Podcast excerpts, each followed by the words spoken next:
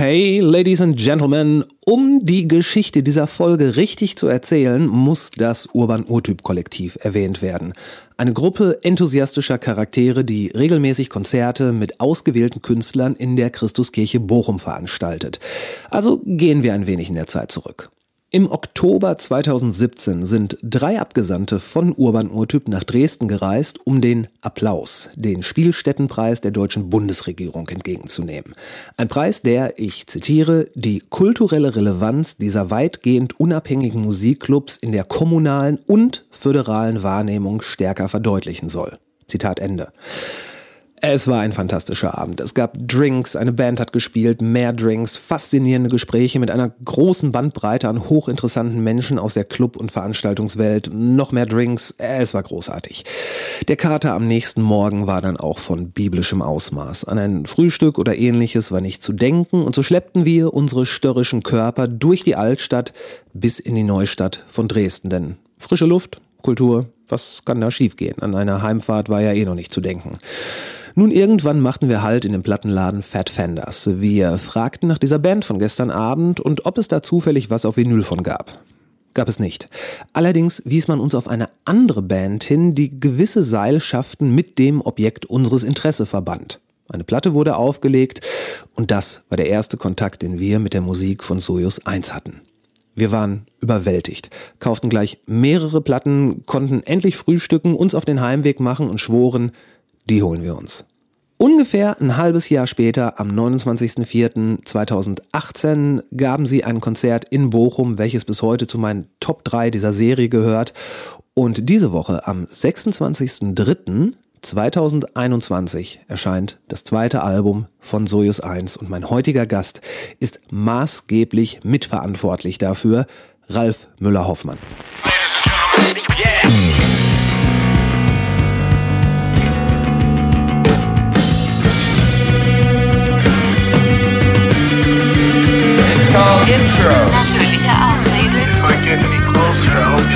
It. War das nicht ganz so schlimm oder nicht ganz so geil Was wirklich drauf anlegt, könnte man Suicide bei Tiger begehen. Es gibt noch andere Feinde. Hier werden nicht so viele Leute erschossen. 10.000 Mann, wir brauchen Pferde und Kanonen. Ich finde den Plan super. Die Welt geht zugrunde. Hat die Kontrolle über sein So, Ralf, als, äh, als wir uns quasi ähm, besprochen haben, zu diesem Termin hast du als Möglichkeit der Kommunikation Studiolink erwähnt und ähm, das ist ja nun gar nicht so vielen Leuten bekannt, sondern eher so einer kleinen elitäreren Kaste. Äh, was hast du mit Studiolink zu tun? Ähm, ich habe einfach eine Möglichkeit gesucht, über Internet irgendwie vernünftige Audiodaten zu übertragen und äh, Skype und äh, so andere Sachen, die filtern ja furchtbar. Da wird ja ständig äh, das Audio total bearbeitet, damit es da kein Feedback gibt bei Leuten, die da einfach mit dem Telefon äh, über Freisprecheinrichtungen telefonieren. Ja, genau. Ist alles nicht geeignet, um irgendwie Audio zu übertragen. Für Sprache ja. Mhm.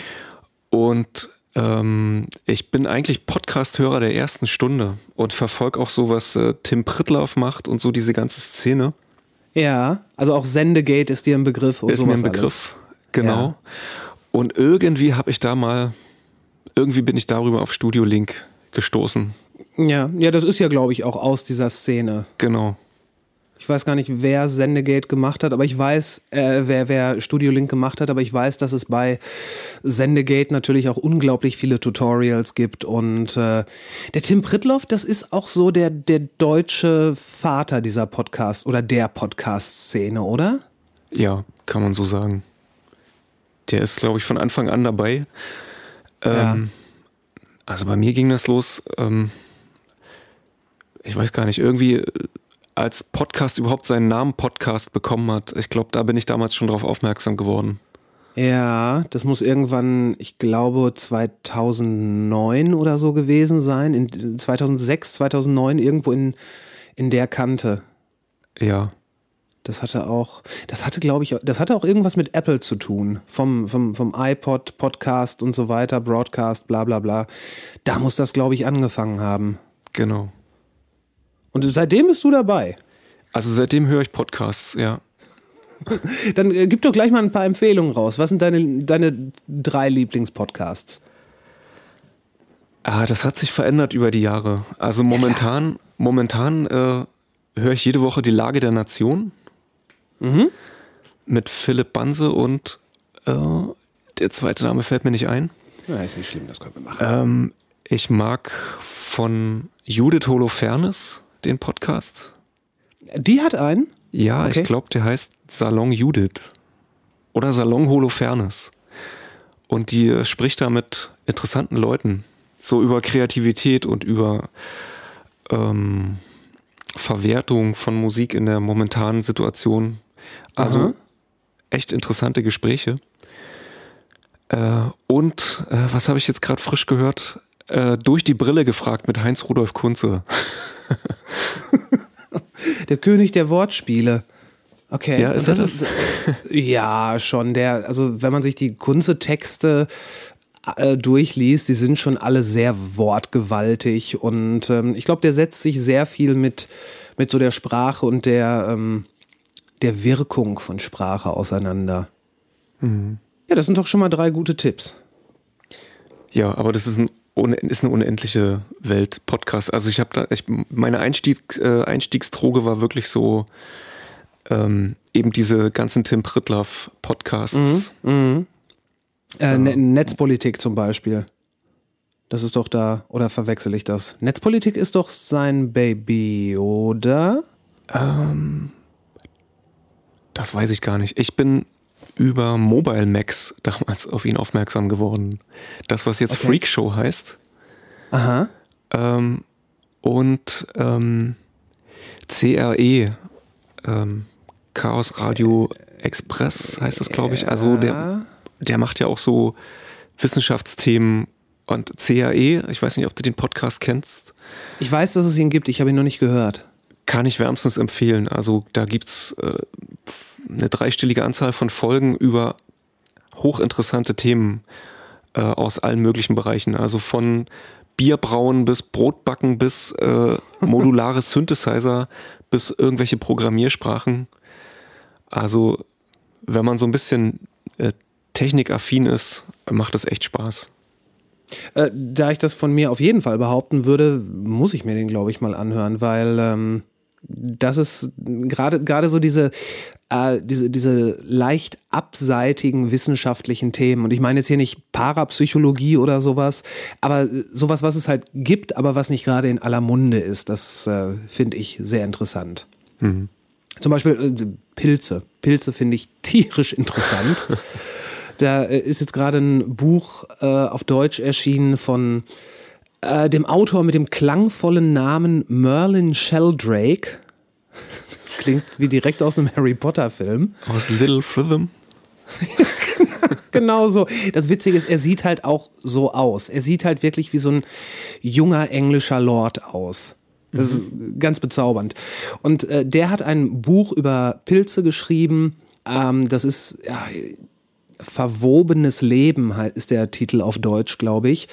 Ist im Ullstein Verlag erschienen und ähm, das muss ich mir auf jeden Fall ganz, ganz äh, bald besorgen. Ist eine ist, ist ein buchstäblich weites Feld, aber das, das, das, das finde ich spitze. Und sowas gibt's dann bestimmt da auch in dem Podcast. Du, es ist, ich habe mal geguckt, es ist jetzt fast drei Jahre her, dass wir uns zuletzt gesehen haben und tatsächlich auch zum ersten Mal gesehen haben.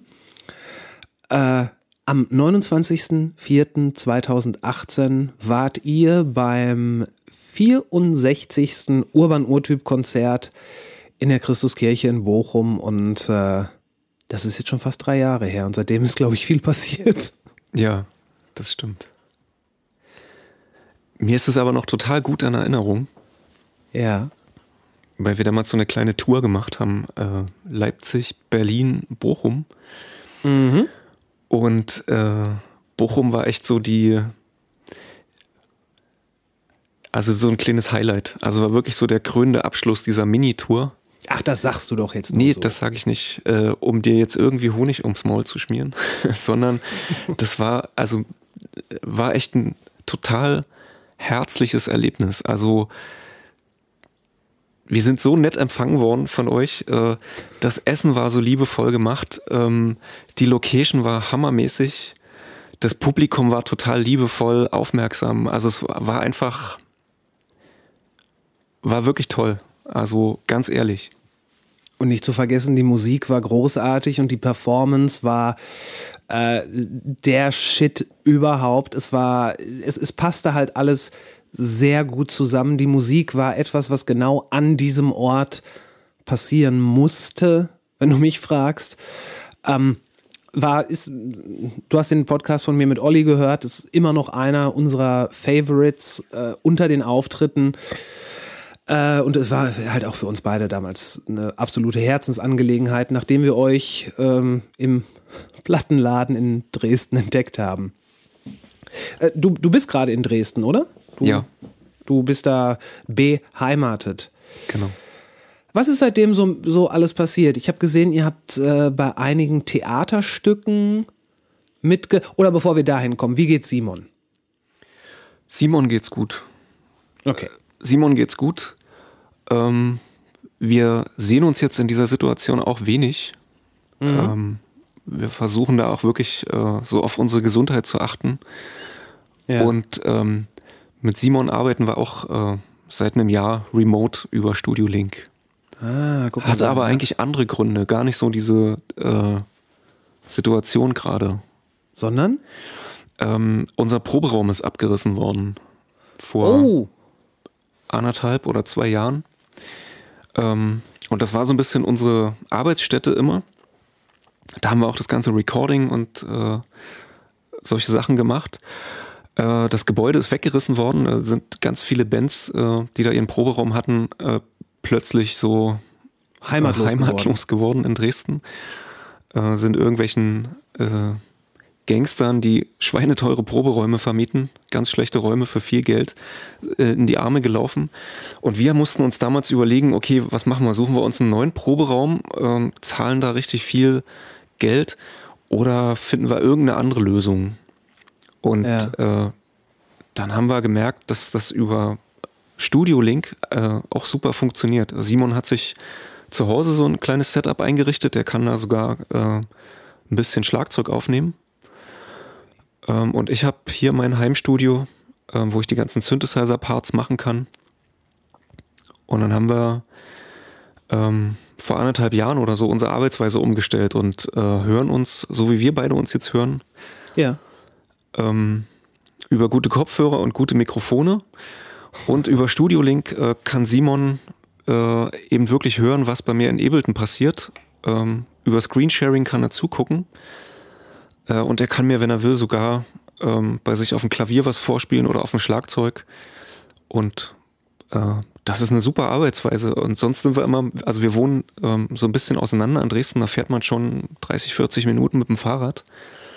Okay. Und diese Wegstrecken, die sparen wir jetzt auch. Also jetzt können wir wirklich äh, mal schnell eine halbe Stunde an irgendwas arbeiten, so mittendrin, ohne dass man sich echt äh, erstmal aufs Rad schwingen muss und da jetzt hier eine Stunde unterwegs ist in Dresden, hin und zurück.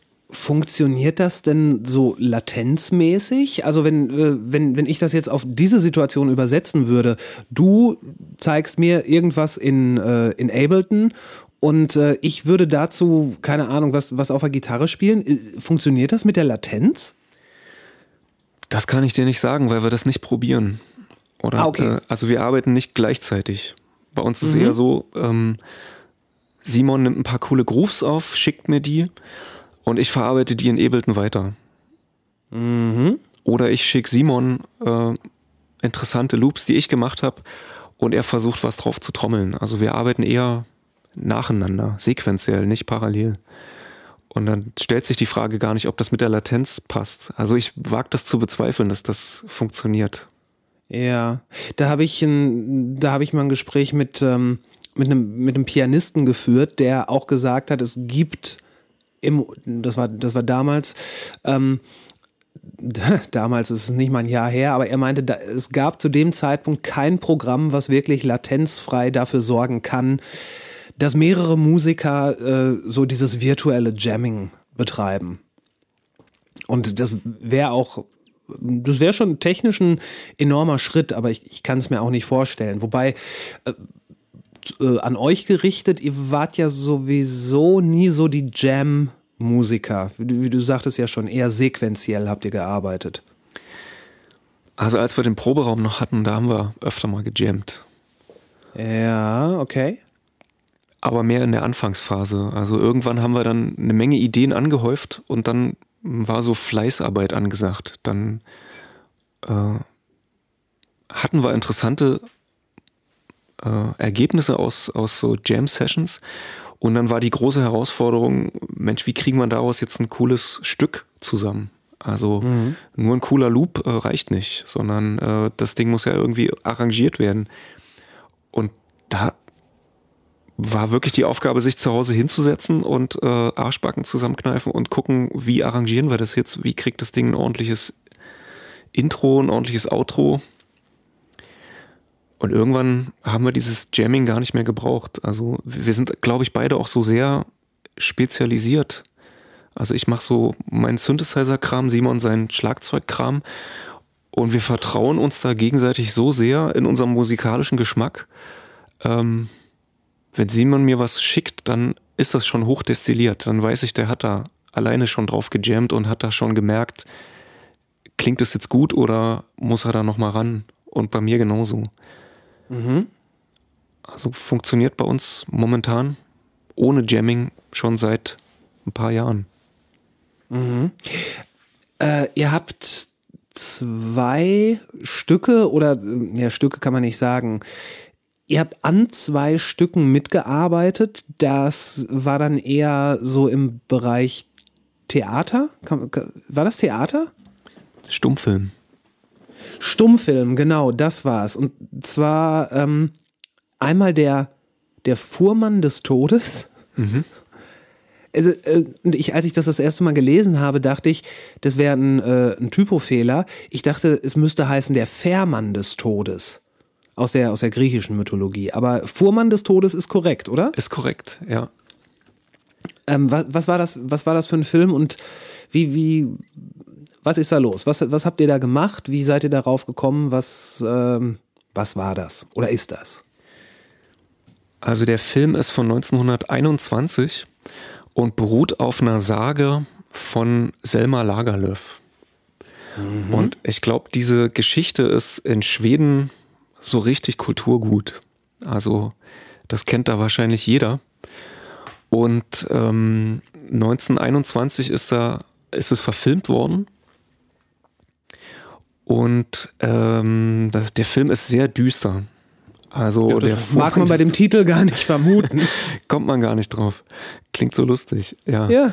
Ähm, also ganz viele Szenen spielen da in der Nacht. Es geht um Alkoholismus, es geht um Krankheit, es geht um Tod. Äh, äh, wirklich, als ich mir den Film das erste Mal so angeguckt habe, dachte ich auch, oh Mann, was soll da rauskommen? Also unsere Musik ist ja jetzt auch nicht gerade fröhlich und wenn wir da jetzt unsere Musik unter diese Bilder legen, dann schneiden sich die Leute äh, im Kino echt die Pulsadern auf, habe ich gedacht. Ähm, es war so düster und wir haben dann wirklich ähm, versucht, das ein bisschen zu entschärfen und die Musik da nicht ganz so dunkel zu machen. Und drauf gekommen sind wir eigentlich ähm, über eine Anfrage hier in Dresden von so einem äh, Kinoverein. Die nennen sich Kino im Kasten. Das ist in der TU Dresden ein großer Hörsaal, der auch als Kino genutzt werden kann. Also riesiger Saal mit einer großen Leinwand, äh, PE-Anlage drin, äh, gute Akustik. Und da finden, also da gibt es so einen studentischen Kinoverein. Und die zeigen da echt äh, tolle Sachen. Ich glaube auch richtig noch von Celluloid, also so richtig so Filmliebhaber und Kinoliebhaber. Okay, also haben die auch die ganzen alten Maschinen, um sowas überhaupt zeigen zu können. Genau, die haben noch so alte, ich glaube russische Filmprojektoren, haben die da noch rumstehen. Okay. Und die haben für Anfang 2020 so ein kleines Filmfestival geplant gehabt und Aha. hatten uns Ende 2019 gefragt, relativ kurzfristig, ob wir eine Live-Vertonung dieses Stummfilms machen würden. Und als erstes haben wir gedacht, mh, ganz schön kurzfristig, und der zweite Gedanke war sofort, Mann, das ist echt interessant. Ähm, wir waren nämlich damals gerade in einer Situation, äh, wo wir so ein bisschen festgefahren waren.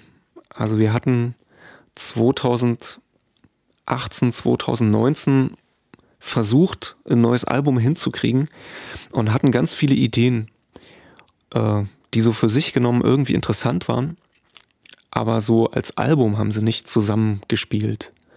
Also ah. es ist ja schön, wenn man so einen Track hat, der gut ist, aber uns ist total wichtig, dass das Album so als Gesamtwerk, als Konzeptalbum funktioniert. Ja. Dass man das auflegt und schön bis zum Ende durchhören kann.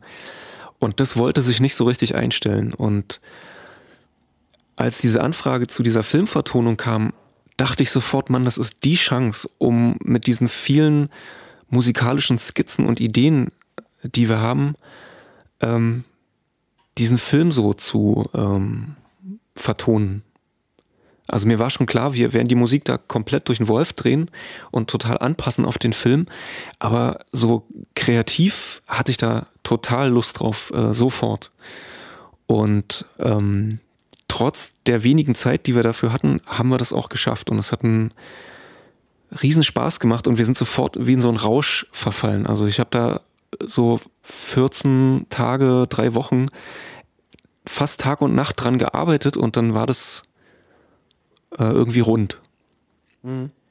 Ist, ist sowas dann auch irgendwie beflügelnd, wenn man seine Kreativität nicht einfach so wie bei einer Albumproduktion äh, nur nach den eigenen Regeln und relativ frei im Raum schwebend vorfindet, sondern man hat ja quasi eine Aufgabe. Man hat durch den Film ja eine, eine ne Timeline, ähm, szenische Abwechslung und so weiter. Und man, man sieht halt, da müssen wir jetzt was draufpacken und man ist im weitesten Sinne ja eingeschränkt und es sind gewisse Sachen vorgegeben. Äh, ist sowas dann beflügelnd? Ja. Ähm, beflügelnd und äh, sogar richtig befreiend war das für uns. Also das hat uns wirklich aus so einer Art Schreibblockade rausgeholt, diese Arbeit, weil wir auf einmal so diesen eigenen Kritiker ausschalten konnten und ähm, einfach filmdienlich gearbeitet haben. Also wir haben unsere Musik da wirklich beschnitten und umkomponiert und haben, also wir hatten massenhaft Material da und äh, haben ein paar Sachen neu komponiert, aber wirklich äh, Stücke, die wir schon rumliegen hatten, haben wir äh, zerfleddert und äh, auf diesen Film angepasst. Und das tat diesen Stücken komischerweise total gut. Mhm. Also das ist so, weißt du, manchmal ist man so in so einer Sackgasse gefangen und ähm, sieht den Wald vor lauter Bäumen nicht. Und ja, ja, ja. Äh, dieser Prozess, äh, die Musik da wirklich komplett äh, zu zerpflücken und von einem anderen Blickwinkel aus zu betrachten, äh, hat uns echt kreativ weitergebracht. Also ohne diese Filmvertonung hätte es das neue Album jetzt nicht gegeben. Okay. Äh, und das ist dann auch wirklich, also oder nein, nicht ist, das hat dann wirklich stattgefunden, diese Live-Vertonung. Ja, das war im Januar 2020. Ah, kurz, da ging das kurz davor. Ja. Genau. Gibt es davon Aufnahmen oder Möglichkeit, das zu hören? Zu sehen mit dem Film idealerweise? Ähm, momentan nicht. Ah. Wir haben bei der Uraufführung von dieser Filmmusik äh, haben wir total im Dunkeln gestanden. Also wir waren wirklich gar nicht beleuchtet. Wir haben nur so ein paar kleine Notenpultlampen gehabt, äh, damit wir unsere Notizen sehen können. Aber das Publikum mhm. hat fast nur den Film gesehen und uns wirklich nur so erahnen können. Und deswegen, das ist mitgefilmt worden, aber man sieht uns halt nicht. Man sieht nur äh, Kamerarauschen. Und dann haben wir das noch ein zweites Mal aufgeführt im Jazzclub Tonne in Dresden äh, im Sommer, im Juni. Äh, und zwar waren die Clubs da alle zu und hier in Dresden gibt es so eine Initiative, die heißt Clubnetz Dresden. Ja. Und die haben gestreamt aus verschiedenen Clubs und haben da, äh, haben das im Internet gesendet und Spenden gesammelt. Und quasi benefizmäßig haben wir äh, das nochmal aufgeführt im Jazzclub Tonne und da ist das gefilmt worden. Da gab es ein bisschen mehr Licht. Äh, aus äh, senderechtlichen Gründen äh, wurde das wirklich nur gestreamt und war nachträglich nicht mehr ähm, verfügbar bei YouTube oder bei Facebook. Insofern, ich habe eine Aufzeichnung davon, aber öffentlich gibt's das nirgends. Das wäre doch, also gerade weil es ja die Vertonung eines Stummfilms ist, ob jetzt äh, von euch live dargeboten oder nicht, ist- ich äh, könnte mir vorstellen, dass das, wenn so der Stummfilm, wenn man einfach auf den Stummfilm eure Musik draufschneidet und den dann äh, ins Netz stellt, das wäre natürlich was, was Schönes. Oder wenn man vielleicht sogar weiterdenkt und den, ähm, keine Ahnung, verkauft. Aber da, da das müssten dann natürlich die, die Rechteinhaber dieses, dieses Films äh, in irgendeiner Art und Weise bewerkstelligen. Und ich weiß nur, ich meine, der Film, der ist jetzt ziemlich genau 100 Jahre alt. Genau. Äh, ich, ich weiß gar nicht, wie das da mit den Rechten ist und ob man so ein Projekt machen kann. Da sitzen wir gerade dran. Also das Ah. war natürlich auch unsere Idee, dass wir das äh, irgendwie verwerten können, weil, weil das wirklich gut geworden ist. Ähm, der Verleih von Deutschland für diesen Film hat irgendwie die Rechte verloren an dem Film. Das heißt, man muss es jetzt direkt bei, beim Originalfilmstudio in Schweden anfragen und das ist teuer. Also da sitzen wir gerade dran. Wir versuchen das natürlich irgendwie auszuwerten und eigentlich wollten wir letztes Jahr mit dieser Filmvertonung auf Tournee gehen. Also wir hatten echt schon ein paar Auftritte in verschiedensten Kinos geplant, in Leipzig, Berlin und so weiter. Und ähm, das ist natürlich dann alles abgesagt worden. Ja, ja, ja, ja, ja, ja, klar. Okay, also, also das ist ein Projekt, was nach wie vor, ähm, es hat seine finale Form noch nicht erreicht und wenn es nach euch geht, wird da auch noch was passieren. Genau. Okay, okay. Ihr habt ähm, noch was gemacht. Und zwar äh, das neue Babylon, eine, ein russischer Stummfilm. Sehe ich das richtig? Ja. Da habt ihr auch die Musik für gemacht. Ihr seid groß ins Filmgeschäft, ins Stummfilmgeschäft eingestiegen. Habe ich den Eindruck. Was hat's damit auf sich? Ähnliche Story? Ähm, ja, ähnliche Story. Also hier in Dresden gibt's ein tolles Festival für äh, audiovisuelle Kunst. Es nennt sich Dave Festival. Ich glaube, das heißt sogar Dresden Audio Visual Experience oder so. Das ist, glaube ich, die, dafür steht, glaube ich, diese Abkürzung Dave. Okay. Und ähm, Das hat doch Leute- sicher auch was mit 2001 im Weltraum zu tun. oder mit Deepish Mode. Oder mit Deepish Mode. Auch, nicht, auch möglich. Ja, also vielleicht spielt das eine Rolle bei den äh, Machern vom Dave Festival. Kann ich mir schon vorstellen. Okay. Jedenfalls sind die äh, auch anwesend gewesen oder äh, Organisatoren vom Dave Festival waren bei dieser Stummfilmvertonung vom Fuhrmann des Todes anwesend und haben uns da vor Ort gleich angesprochen und gefragt, sagt mal, wir würden im Herbst sowas gerne auch hier im äh, Rahmen des Dave Festivals machen. Habt ihr Lust, da noch einen Film zu vertonen? und da haben wir auch gleich zugesagt, weil das Dave Festival wirklich eine tolle Sache ist und ähm, wir auch in diesem Rahmen irgendwie gerne stattfinden wollten. Die sprechen da auch wirklich Kunstliebhaber, Musikliebhaber an. Ja. Und dann dachten wir sofort, ja, das passt, das, das machen wir gerne. Und äh, da wurde Anfang des Jahres 2020 quasi schon alles äh, eingefädelt und alles besprochen.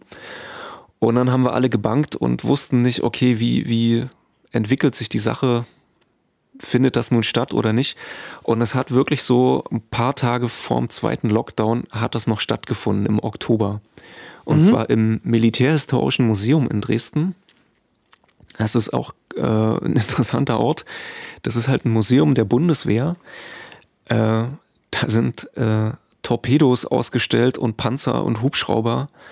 Ähm, Wunderbar. Und da hing zeitweilig sogar die originale Soyuz-Kapsel in diesem Museum. Aha. Und in diesen Räumen haben wir live gespielt äh, zu Projektion von Das neue Babylon. Okay. Oh, Genau, äh, ist, war das, ich meine, russischer Stummfilm, das hört sich schon auch mit dem Titel, ist wahrscheinlich auch nicht unbedingt der fröhlichste aller Filme. Das stimmt. Der ist, äh, da geht's um die äh, La Commune in Frankreich. 1800 irgendwas, also so die, die äh, Geschichte des Kommunismus eigentlich. Und der Film erzählt natürlich aus, ja, aus russischer Perspektive und der ist sehr, naja, der ist nicht äh, neutral, der Film. aber, ja, verstehe. aber es ist ein super Zeitdokument. Also sowohl ähm, die Filmbilder, die Art und Weise, wie das gedreht wurde, wie da ähm, die Schauspieler agieren, ist interessant, als auch inhaltlich. Man darf das natürlich nicht aus heutiger Perspektive alles so für bare Münze nehmen, sondern man, also ich, mir war sofort bewusst, okay, das war damals ein Propagandafilm. Und wenn man das weiß, dass dieser Film mit dieser Absicht ausgestrahlt wurde, dann eröffnet sich wahrscheinlich auch gleich nochmal eine zweite Ebene. Mhm. Okay. Ja, okay, sprich weiter bitte, sorry. Genau, also da sind, ähm, da geht's um die Bourgeoisie und um die Arbeiterschaft und das Proletariat. Und natürlich sind die total schwarz-weiß alle dargestellt. Die einen sind wirklich nur ähm, betrunken und feiern und, und verprassen ihr Geld und sind arrogant und die anderen sind äh, die ganze Zeit ähm, geknechtet und haben zerlumpte Sachen und sind arm und äh, arbeiten hart von früh bis spät. Mhm. Ähm, aber es war interessant, äh, das irgendwie äh, musikalisch zu untermalen. Das bot natürlich viel Spielraum. Ja. Also weil da so eine äh, breite Fläche an Eindrücken irgendwie geboten wird. Also es ist nicht nur, sind nicht nur Landschaftsaufnahmen, die du bebilderst, sondern da hast du eben äh, böse Charaktere, du hast äh, eine Art Helden, du hast eine Liebesgeschichte. Und da kannst du musikalisch schon so aus dem Vollen schöpfen. Und das hat ebenfalls wie beim Vormann des Todes total Spaß gemacht, weil ähm, man mit der Musik äh, roher umgehen kann. Also wenn du einen Film siehst, dann erzählen die Bilder schon so viel, dass auf der Musik gar nicht so ein Fokus liegt. Das heißt, die Musik muss jetzt nicht allein ohne Bilder äh, so stark sein, sondern die Musik muss ähm, mit den Bildern zusammenwirken. Und mhm. da brauchst du gar nicht so viel machen musikalisch und, und damit das schon eine, eine, große Wirkung entfaltet. Wohingegen, mhm. wenn du die Musik dann separierst von dem Film, dann muss man über die Musik schon mehr bieten. Dann muss die Musik selbst schon funktionieren und muss eine Geschichte erzählen. Ja, klar. Und ähm, das hat eben Spaß gemacht, die Musik da wirklich so roh einzusetzen und ähm, da kommen, also zumindest wir sind da auch re relativ schnell so zu Ergebnissen gekommen. Okay. Und äh, wahrscheinlich ist dann ist da die Story auch ähnlich wie beim äh, Fuhrmann des Todes, dass es im Moment das nicht irgendwo zu erwerben, zu hören oder zu sehen gibt aufgrund von rechtlichen Fragen, oder? Ähm, da sieht die Situation ein bisschen anders aus. Wir sind äh, in Verhandlungen mit dem deutschen Filmverleih und den Film wird es demnächst genau mit der Aufzeichnung dieser Live-Vertonung äh, als äh, Stream geben. Also der Verleih, das ist absolut Medien. Ja. Die haben, glaube ich, auch so ein äh, Video-on-Demand-Angebot. Und ja. da wird es den Film mit unserem Soundtrack demnächst geben. Ah, absolut Medien. Okay. Genau, und äh, wenn es soweit ist, ähm, dann posaunen wir das natürlich überall raus. äh, über Newsletter und über unsere Webseite und sehr gut. Dann informieren wir da breitbandig. Sehr gut, sehr gut, sehr gut. Ich habe sowieso den Eindruck, dass ähm, Filmmusiken und oder also Filmmusiken auf der einen Seite, Videospielmusiken, also diese ganze ähm, einem, einem Thema untergeordnete Musik in den letzten paar Jahren natürlich auch durch den Aufstieg von äh, Netflix viel größere Bedeutung bekommen hat und dass es äh, Musiker da jetzt vielleicht sogar äh, ein bisschen, bisschen leichter haben, mit einzusteigen, weil, weil einfach ein viel größerer Markt da ist. Ich weiß nicht, kennst du, kennst du die Netflix-Serie Dark? Nee, leider nicht. Das ist, ähm, das ist eine deutsche Serie und ich meine, die erste Staffel, da war die die Musik von ähm, Ben Frost. Und ich weiß nicht, ob der in der zweiten Staffel noch dabei war, aber irgendwo hat er auch ein, äh, Künstler vom Denovali-Label, Blue Neck war es, glaube ich, äh, mitgemacht. Und dadurch, dass, dass die Streaming-Portale jetzt so viel Stoff immer weiter raushauen, kann ich mir vorstellen, dass da Musiker, die jetzt nicht so die klassische One, Two, Three, Four Geschichte raushauen, dass die eine gute Möglichkeit haben, ihre Musik da äh, an den Mann zu bringen. Kann ich mir auch vorstellen, ja. Ist das was, was du, du dir auch für euch vorstellen könntest? Teils, teils. Also uns ist Soyuz 1 schon sehr wichtig, so als Musikact. Also ich ähm, würde jetzt ungern mich zwei Jahre nur der Filmmusik widmen und bei Soyuz 1 passiert äh, in der Zeit nichts. Ah, okay, ja. ja. Ähm, also äh, kommt drauf an. Also es macht unheimlich Spaß, so für Filme Musik zu machen. Aber es, ja, der Act Soyuz nicht- 1 ist uns selbst immer noch zu wichtig, anstatt wir jetzt äh, nur Filmkomponisten äh, wären. Ja, ja also klar. vielleicht lässt sich das irgendwie verbinden, dann, dann ist das eine interessante Sache, dass man ähm, Film oder Sachen, die man für irgendeinen Film gemacht hat, vielleicht dann mit ins eigene Live-Programm aufnimmt. Ähm, Und äh, so ähnlich ist es ja auch jetzt bei dem aktuellen Album, Bei dem kommenden Album. bei dem kommenden Album. Am 26. März erscheint nämlich das zweite Album mit dem Titel Orvo. Genau. Und da haben wir diese Verbindung geschafft. Also äh, Orvo ist quasi das Destillat aus der Filmmusik für den Fuhrmann des Todes. Ah, okay. Nicht eins zu eins, also das wäre, äh, das wäre uns zu einfach gewesen. Ähm, die, der, der Soundtrack, als wir den das zweite Mal so live gespielt haben, waren Ja. wir wirklich selbst so geflasht davon. Also weil das so eine seltsame Situation war. Wir haben da im Jazzclub Tonne gespielt, äh, ohne Publikum, quasi nur für uns so ins Dunkle hinein. Es war nur ein Kameramann und ähm, äh, zwei Techniker aus dem Club anwesend. Und das war eine ganz seltsame Situation. Ähm, und komischerweise hat es uns selbst aber irgendwie emotional gepackt. Und wir haben nach diesem Auftritt haben wir uns angeguckt mit Simon und haben gedacht, Mensch, eigentlich, wir, wir suchen jetzt seit langem irgendwie nach der richtigen Form fürs neue Album, aber das ist es doch eigentlich, oder? Und, und da waren wir uns eigentlich ziemlich schnell einig, dass das genau die richtige Form für das Album ist. Also wir haben also vorher auch mit Vocals zum Beispiel experimentiert. Das ist auch nochmal eine, eine Geschichte für sich. Und ähm, für den Film haben wir natürlich alle Vocals rausgehauen. Ähm, du musst ja da Texttafeln lesen in so einem Stummfilm und Vocals würden dich da wahrscheinlich eher ablenken. Klar. Und irgendwie haben wir gemerkt, wow, so wie die Musik jetzt geworden ist, ist sie doch genau richtig, ist sie doch genau ergreifend genug, um, um das jetzt als Album zu veröffentlichen. Ähm, da haben wir den Beschluss gefasst, äh, das so zu machen.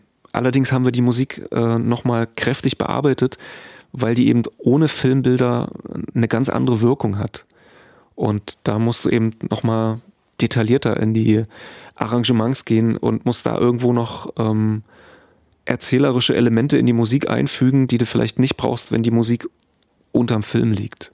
Ja. Und das war dann unsere Beschäftigung so für den Rest äh, des Jahres 2020. Wir haben dann ähm, wirklich nochmal den Soundtrack wiederum neu bearbeitet Ja. und haben dann im Studio die ganzen Drum-Recordings gemacht äh, und waren dann im Herbst so weit, dass wir alles zu Hause abmischen konnten, mastern konnten und im Dezember waren wir dann wirklich fertig und zufrieden und konnten das Ganze ins Presswerk geben.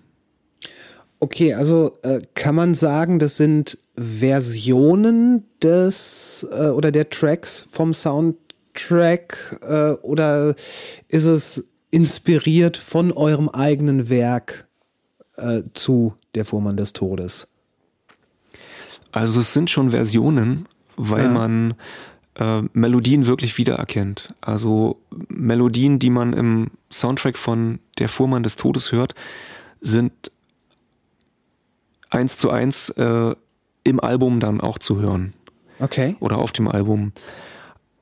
So richtig Versionen sind es aber auch nicht, weil in dem Film die Titel ineinander äh, fließen. Da, da sind teilweise Klar. die Grenzen gar nicht so klar. Wann hört der eine Titel auf, wann beginnt der andere, sondern ähm, das, das äh, Themen sind also durch den ganzen Soundtrack geflochten und arbeiten so mit den Bildern mit. Also mal kommt so die eine Stimmung hoch und taucht wieder ab, dann kommt die andere Stimmung hoch.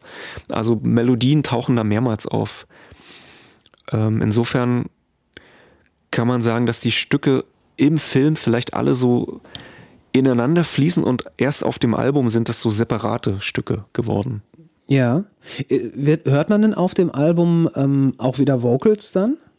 Nee, Ist komplett weggelassen worden, okay. Das Album ist komplett instrumental.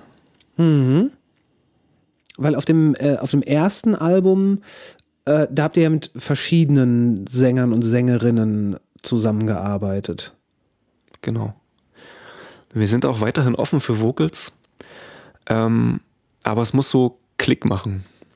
Also wenn ich Vocals höre oder mit äh, einer Sängerin oder einem Sänger arbeite, dann muss es mich ähm, wirklich richtig kicken, Ja. ähm, damit es äh, weiterverarbeitet wird.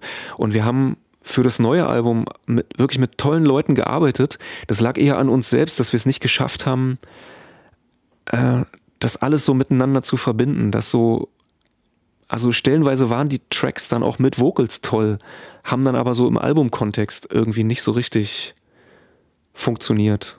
Da waren die Versionen dann instrumental wieder besser, so im Albumfluss. Ah, o- Okay, also es, es hat Vocals zu den Tracks gegeben, die auch offenbar schon recorded worden sind. Nur ähm, ihr habt euch dann für die instrumentalen Versionen entstanden. Verstehe ich das richtig? Genau. Ah, okay. Okay, dann könnt ihr ja noch, noch direkt nochmal das Ganze als Vocal-Album raushauen. Eine Drittverwertung der Sachen. Hm, genau. Und danach noch ein Remix-Album. Dann haben Ja, wir natürlich. Releases für die nächsten drei Jahre. Ja, wahrscheinlich, also ohne Kritik zu üben, ähm, aber wahrscheinlich eher für die, fürs nächste Jahrzehnt, weil das letzte Album, das liegt ja jetzt auch schon fünf Jahre zurück. Ja. also der Grund ist der, ähm, beim ersten Album haben wir auch so einen Katalysator gebraucht. Ähm, Und das war der Sänger, mit dem wir da gearbeitet haben. Beim ersten Album haben wir uns wirklich drei Jahre lang gequält. Wir hatten tolle Ideen, tolle Skizzen, die, die uns berührt haben. Und wir hatten, wir haben uns echt gequält, daraus eigenständige Stücke zu machen.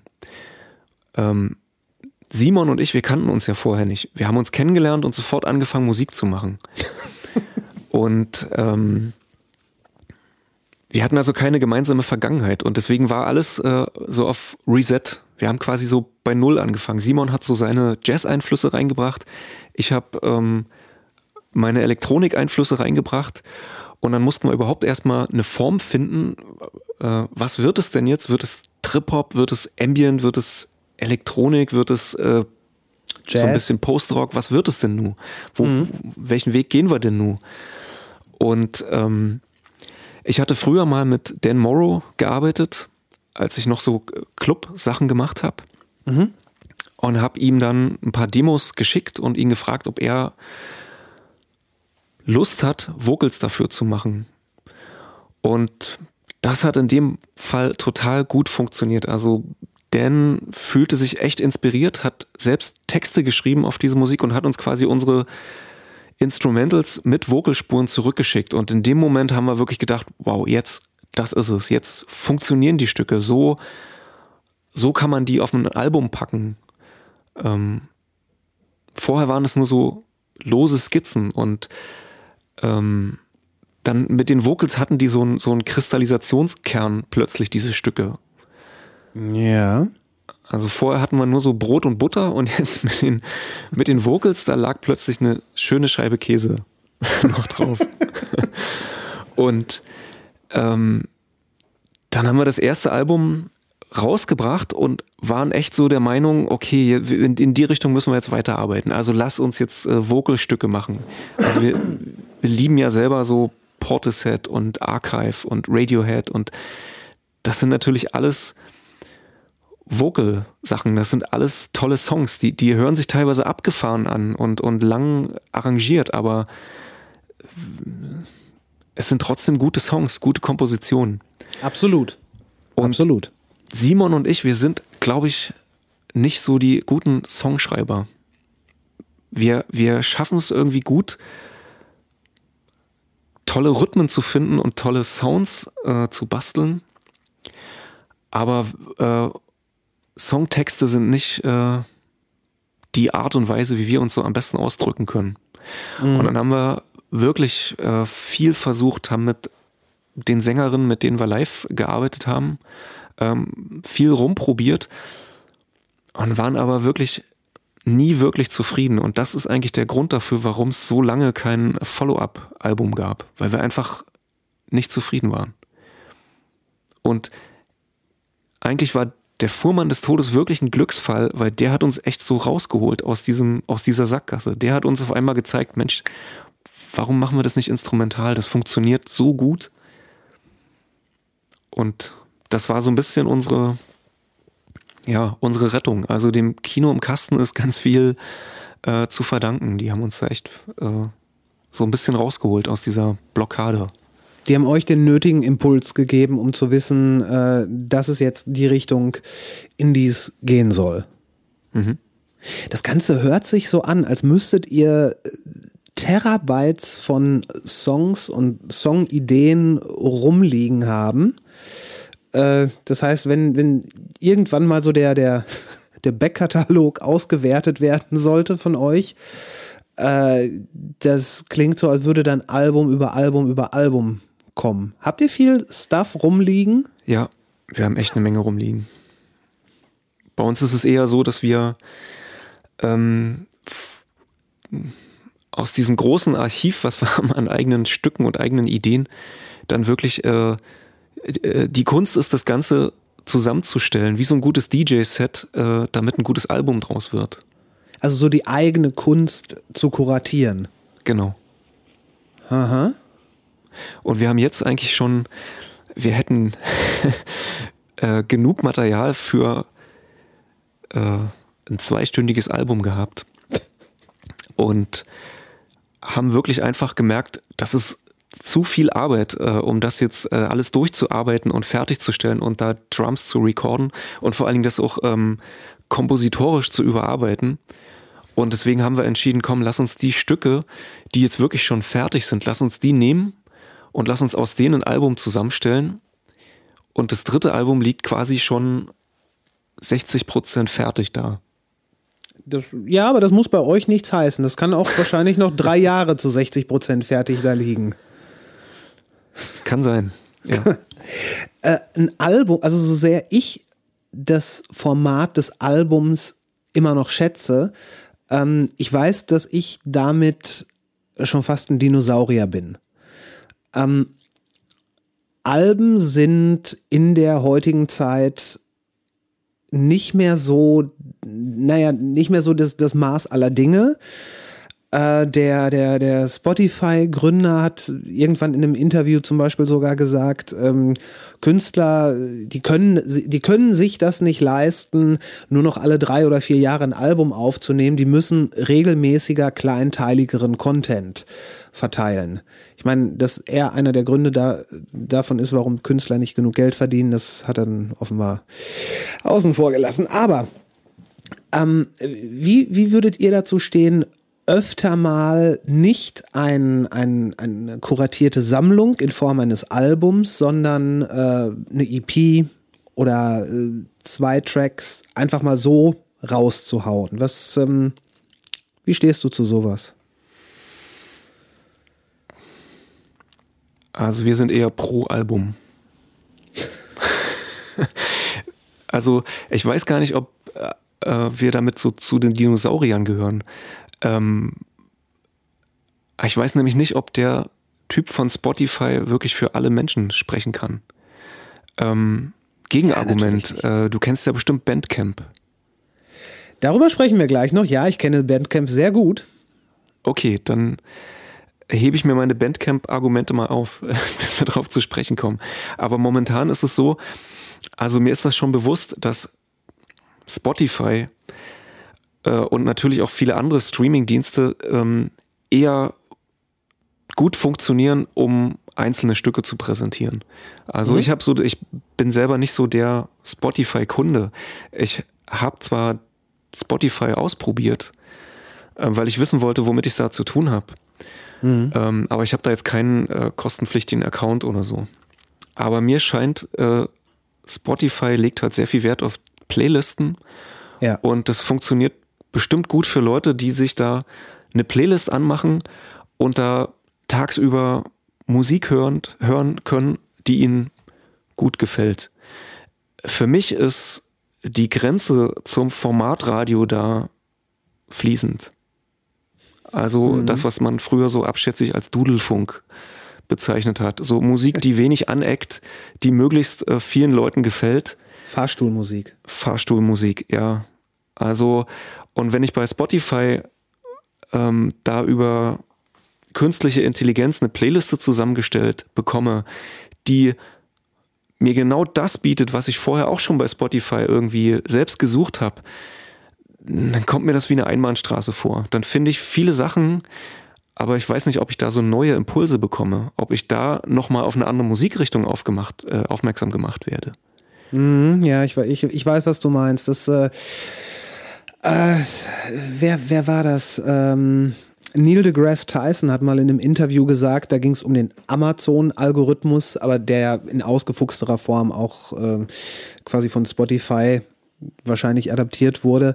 Wenn der, wenn du mir das gibst, was ich suche, verwehrst du mir die Chance, etwas zu finden, was ich nicht gesucht habe. Und das ist ja eigentlich das, naja, das war ja das Ding in Platten und eben irgendwas, auf irgendetwas kommen, was vielleicht mit dem, was du vorher gehört hast, überhaupt nichts zu tun gehabt hat. Genau. Aber ich befürchte fast, dass Spotify, also ich, ich habe auch keinen kostenpflichtigen Spotify-Account.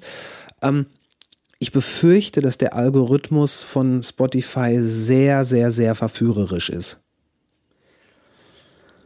Der ist verführerisch.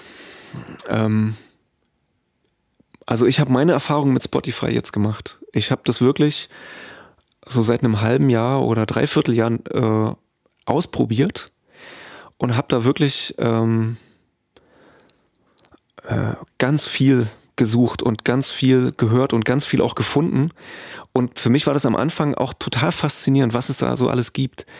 Aber ich hatte so nach einem halben Jahr das Gefühl, gelangweilt zu sein. Gelangweilt von der, von der Masse an Auswahl. Von dem, was mir da so angeboten wird. Ah, ja, also ja. das, was ich da vorgeschlagen bekomme von Spotify, ähm, ist immer nur noch mal eine andere Version von dem, was ich äh, irgendwie so die letzten Male so gehört habe. Also ich glaube wirklich, wahrer Reichtum liegt in der Vielfalt. Äh, das äh, ist in der Natur so, das ist äh, vielleicht in politischen Ansichten so und ich glaube, das ist auch bei Musik so. Also Das ist unbedingt bei Musik so. und ja, und ich glaube, ich krieg bei Spotify nicht Vielfalt. Ich krieg, äh, das wird immer eintöniger. Also die, die Filterblase wird immer, äh, immer schärfer gezogen. Die Spotify weiß oder, oder grenzt immer mehr ein, was mir gefällt Ja. und äh, schlägt mir irgendwann nur noch solche Sachen vor. Und da bin ich vielleicht oldschool, aber ich, äh, ich mag Alben, äh, die vielfältig sind. Wir haben erst äh, über Heinz-Rudolf Kunze gesprochen. Aha. Und ähm, ich oute mich als großen Heinz-Rudolf Kunze-Fan.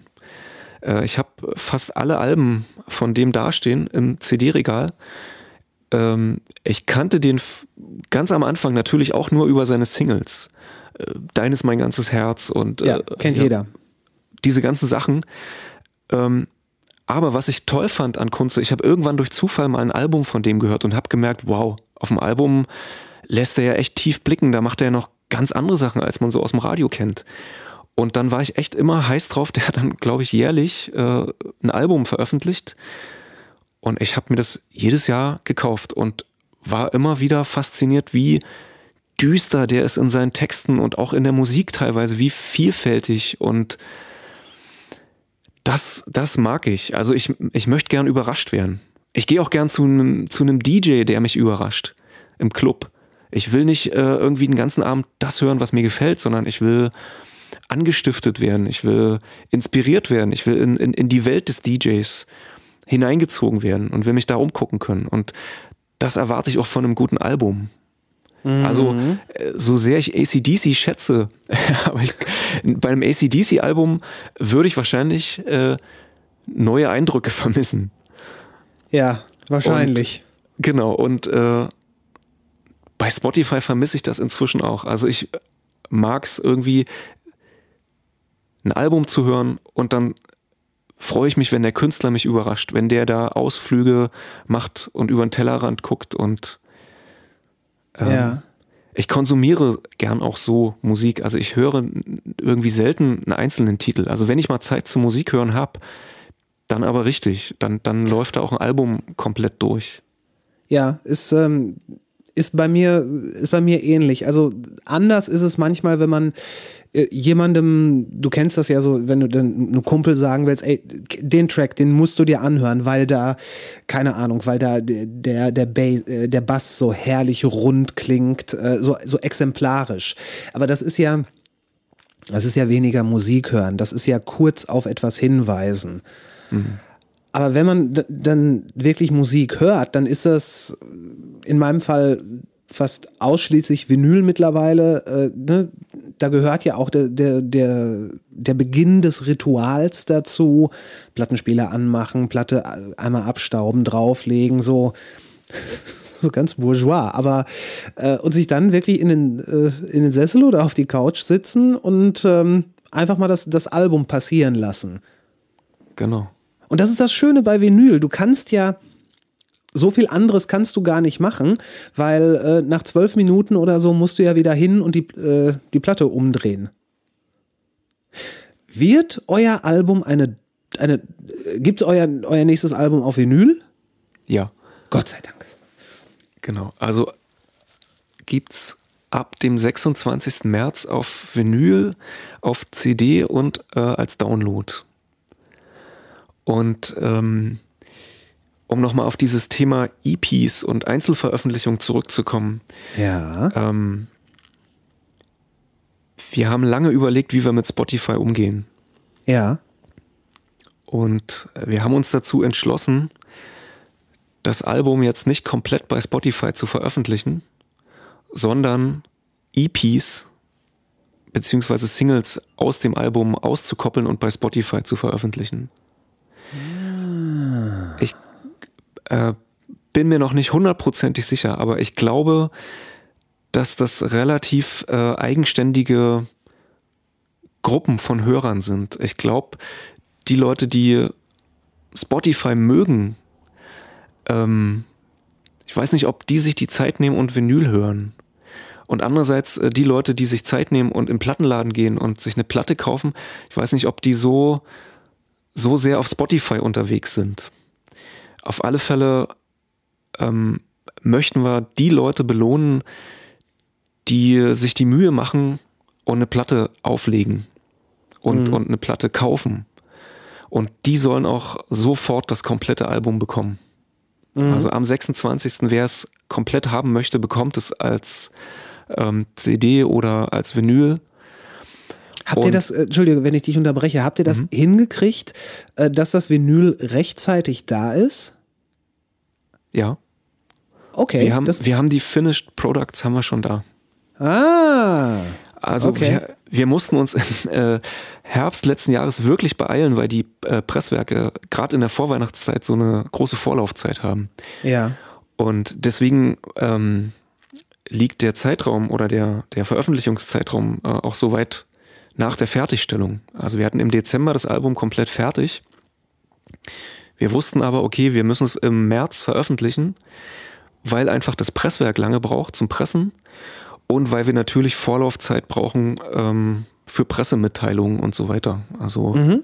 teilweise bestimmte Redaktionen brauchen da zwei Monate vorher ähm, alle möglichen Infos, um dann irgendwann äh, drüber entscheiden zu können, ob sie eine Rezension schreiben oder so. Und das im digitalen Zeitalter immer noch. Hm. Na, vielleicht gerade deswegen, weil es äh, unheimlich viel Musik veröffentlicht wird. Wahrscheinlich viel mehr als noch vor 20 Jahren. Vielleicht. Äh, viel, mehr, äh, viel mehr veröffentlicht wird äh, definitiv. Ähm, wird es denn dann, oder nein, eine Sache noch, ich glaube, es gibt auch äh, Vinylkäufer, die, äh, die Spotify nutzen, aber ich glaube, ich, ich glaube, die nutzen Spotify dann, dann anders. Die nutzen das dann eher als, äh, als Walkman, wenn man unterwegs ist.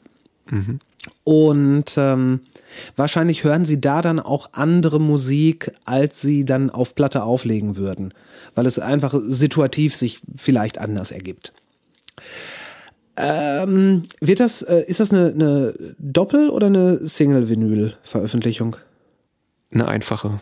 Ah, okay. Eine Platte, Ja. 180 Gramm schwer, Schön, schön. Schwarz? schwarz Ja. und die B-Seite ist von innen nach außen geschnitten. Die B-Seite ist von innen nach außen geschnitten. Also das heißt, du legst, Ihr, woll- ihr wollt es den Leuten nicht unbedingt, also ihr, ihr werdet nicht in die Geschichte eingehen als die konsumerfreundlichste Band. mag sein. Okay, was, Äh, was heißt Kann man das? so was, oder so sehen. äh, weil letztendlich ist es doch konsumerfreundlich. Okay. Ähm, bei einer Platte ist es ja so, dass die Klangqualität außen am besten ist. Also je näher die Nadel äh, weiter nach innen Richtung Etikett wandert, umso mehr gewinnen so leichte Verzerrungen und du kriegst die Höhen nicht mehr ganz so toll abgebildet wie außen. Und weil bei uns der letzte Titel auf der B-Seite eigentlich äh, den besten Klang braucht, ähm, da sind wir ganz stolz drauf, auf Simons Becken bei seinen Drums. Und ähm, das letzte Stück auf dem Album, das allerletzte, ist äh, über zwölf Minuten lang und von vorne bis hinten äh, mit Schlagzeug. Und das Stück äh, innen auf der Platte, nah am Etikett, wäre Sünde gewesen. und dann haben wir die Platte rückwärts schneiden lassen und dann läuft die quasi von innen nach außen und das letzte Stück, was wirklich nochmal das Finale dasteht, das hat dann auch den besten Sound. Und insofern ist es ja konsumerfreundlich. Ähm, das heißt, ich, ich, wenn, wenn ich dann die B-Seite auflege, dann muss ich die Nadel ans Etikett packen, also, oder da- also in die eigentliche Schlussrille. Genau. Und das funktioniert? Ja, das funktioniert. Das kann ich, ich kann mir das jetzt gerade physikalisch, ja, wobei doch, das macht es Sinn? Ja, natürlich müsste ja Sinn machen. Okay. Ähm, ja, das ist, äh, das ist ein Gimmick. Das solltet ihr auf jeden Fall mit irgendeinem Warnsticker oder sowas äh, versehen. Nicht, dass die, nicht, dass die Leute dann außen die Nadel auflegen, also da, wo man es normalerweise tut, und dann denken, ja, die Platte ist kaputt. Also das steht auf dem Etikett drauf, dass die Inside Out geschnitten ist. Okay, gut. Sehr gut. Okay, ähm, du hast vorhin Bandcamp äh, erwähnt äh, und gerade gerade in dieser äh, auch ich sage jetzt mal Spotify-Diskussion, ich habe ich weiß nicht mehr wo, aber ich habe irgendwo was gelesen oder gehört, was äh, mir einen Schauer über den Rücken hat laufen lassen und zwar eventuell besteht die Chance oder zumindest das Interesse, dass Spotify Bandcamp kaufen will? Jetzt jagst du mir einen großen Schrecken ein. Ja, ich, ich, ich, ich, wir teilen dieses Gefühl. Ich hab's, ich hab's, ich muss dazu sagen, auf der einen Seite, es würde zum Verhalten von Spotify passen. Die, die müssen halt gerade, die können mit dem, mit dem Musikalischen nicht mehr wirklich viel Geld verdienen. Das Ding ist auserzählt, da sind die an der Position, wo sie sein können. Äh, die, die kaufen gerade wie irre Podcasts ein für teilweise absonderliche Summen. Äh, und die müssen halt irgendwas tun. Die müssen, irgendwas muss da passieren. Und äh, ich kann mir vorstellen, dass eine Firma mit so viel Kapital äh, dann auch einfach mal auf große Einkaufstour geht. Und ich fände das schrecklich. Ja, fände ich auch schrecklich. Also unter Musikern ist das, also zumindest ähm, für mich ist das echt ein Politikum. Weil Spotify für mich äh, so ein bisschen die dunkle Seite der Macht darstellt. Da geht's Ja. halt, äh, da werden wenig Künstler präsentiert. Da geht's um, es ist wie ein Spielcasino. Der Gewinner ist am Ende immer Spotify. Ähm, die Künstler, das ist mein Eindruck von Spotify, die Künstler werden dazu Spotify-Soldaten gemacht. Du kannst also eigentlich als Künstler nur Geld verdienen mit Spotify, wenn du alles, äh, wenn du die Spotify-Regeln befolgst. Wenn du deine Stücke so komponierst, dass die auf Spotify gut funktionieren. Das heißt, äh, kein Intro, sondern möglichst nach 15 Sekunden den ersten Refrain. Äh, möglichst kurze Stücken, alles knackig, äh, tolle, hübsche Fotos hochladen, äh, einen tollen Text in deine Biografie, der sich leicht liest. Also wenn du die User Experience von Spotify unterstützt, dann unterstützt dich vielleicht Spotify. Und damit zwingt mir als Künstler Spotify aber ein Verhalten auf, was ich vielleicht gar nicht möchte. Und ähm, ich weiß auch nicht, ob Leute, ob Konsumenten, die ihre Playlisten mögen und ähm, da den ganzen Tag drüber Musik hören, ob die am Ende des Tages wirklich wissen, welche Künstler die jetzt gehört haben. Bezweifle ich, ehrlich gesagt. Genau, also mir scheint, dass Spotify jetzt äh, Künstler nicht so wirklich in einem guten Licht präsentiert. Und Bandcamp ist halt genau das Gegenteil. Ähm, Bandcamp zwingt mir nicht irgendein Verhalten auf.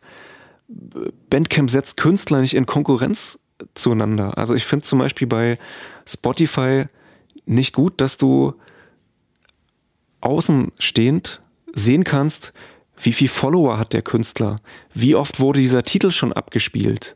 Also weil dadurch setzt Spotify die Künstler in Konkurrenz zueinander. Und äh, was machen die Künstler? Die versuchen, äh, mehr Follower zu kriegen, mehr Plays zu kriegen und missionieren außerhalb von Spotify und, und laden alle Leute zu Spotify ein. Und ja, und streamt uns bei Spotify. Die, die missionieren für Spotify und der Gewinner ist Spotify. Ja. Und bei Bandcamp äh, empfinde ich es als äußerst angenehm, ähm, dass Künstler da nicht in Konkurrenz zueinander gesetzt werden, sondern Künstler können sich da relativ frei präsentieren, können ihre Musik präsentieren und ihre Alben präsentieren, können Vinyle verkaufen ähm, über Bandcamp. ja. Ja, ja. ja, ja, Insofern ja. ist es mir wesentlich sympathischer.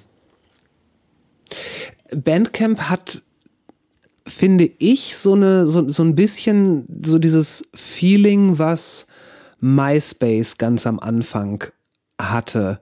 So dieses, ähm, ihr macht, was ihr wollt, wir geben euch einfach nur äh, eine Plattform und halten uns ansonsten raus.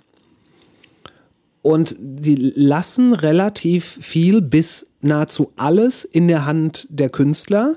Die sind halt, sind halt nur so das, das sich selbst komplett zurückhaltende Mutterschiff.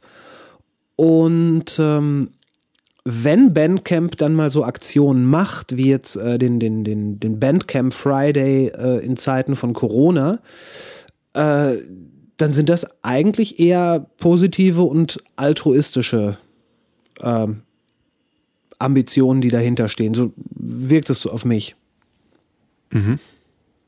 Ja, ja. Wirkt so ähnlich auch auf mich, ja. Ja, gerade dieses, dieses sich nicht in den Vordergrund spielen. Also äh, nicht sagen, Bandcamp macht das, Bandcamp macht jenes, sondern die Künstler machen auf Bandcamp was. Das ist so ein bisschen oldschooliger, aber ähm, ja, halt auch weniger fordernd, weniger laut. Weißt du, was ich meine? Das ist, ja. Und von daher, das, äh, es ist halt doch so ein Ort, wo Künstler sein können, was, was sie wollen und wie sie es wollen.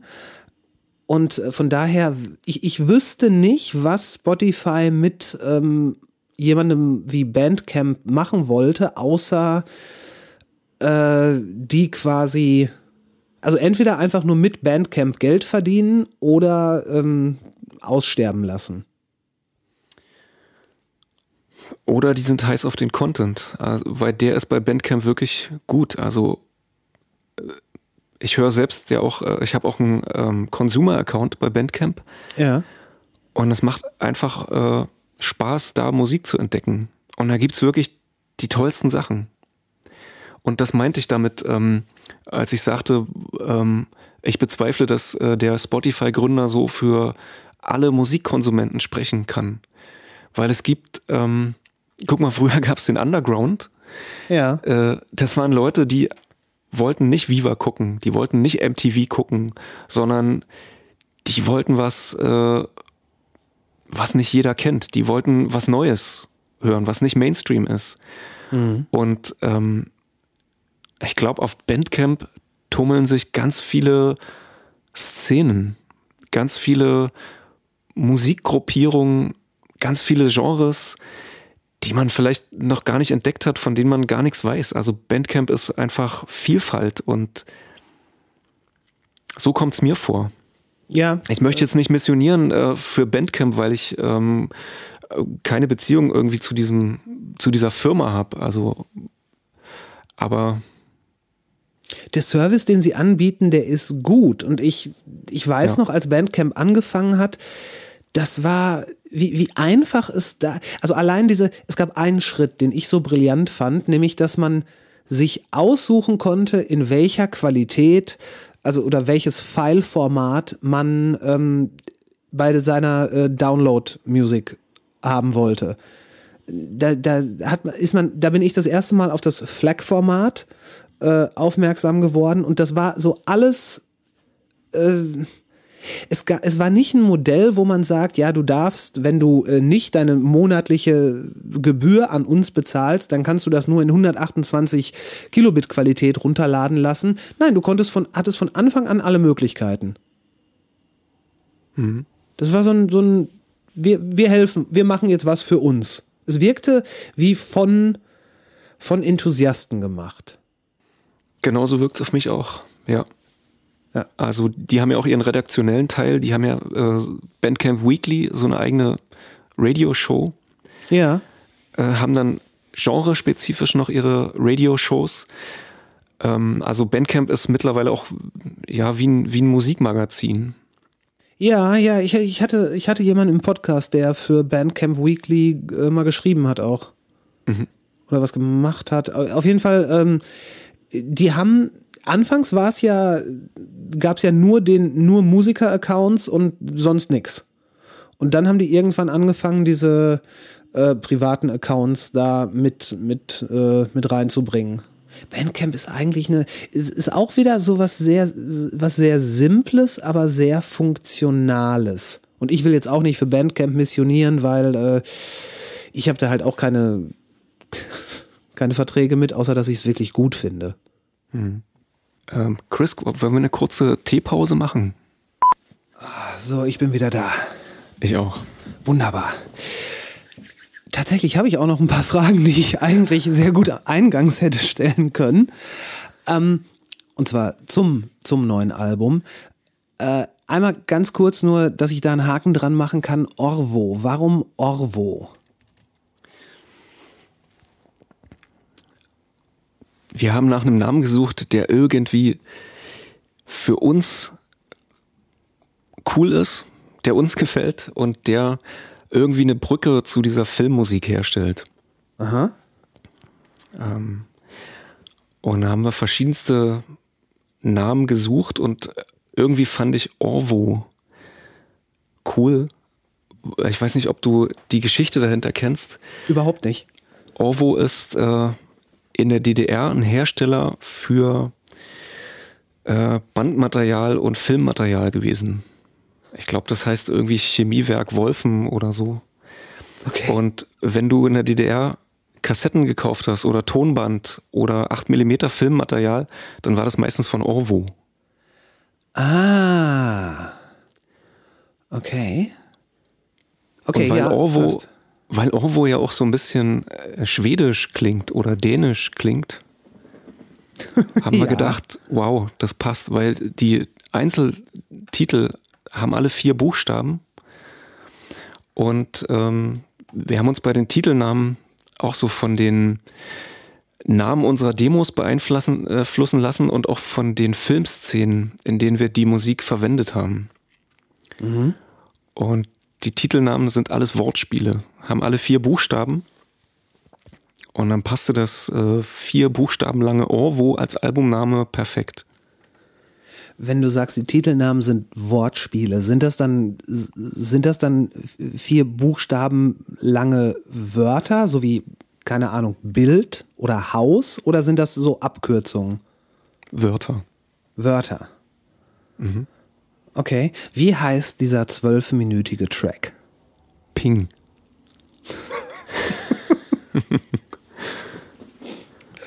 Okay.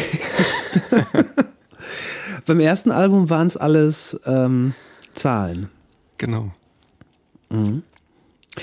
Würdest du sagen, dass äh, die Situation, in der wir uns alle befinden und natürlich auch im letzten Jahr, was äh, ja dann der maßgebliche Schaffensprozess oder Fertigstellungsprozess des Albums war, hat die gesellschaftliche Stimmung in irgendeiner Art und Weise eure, eure Arbeit beeinflusst oder wart ihr komplett in dieser filmischen äh, Sache drin?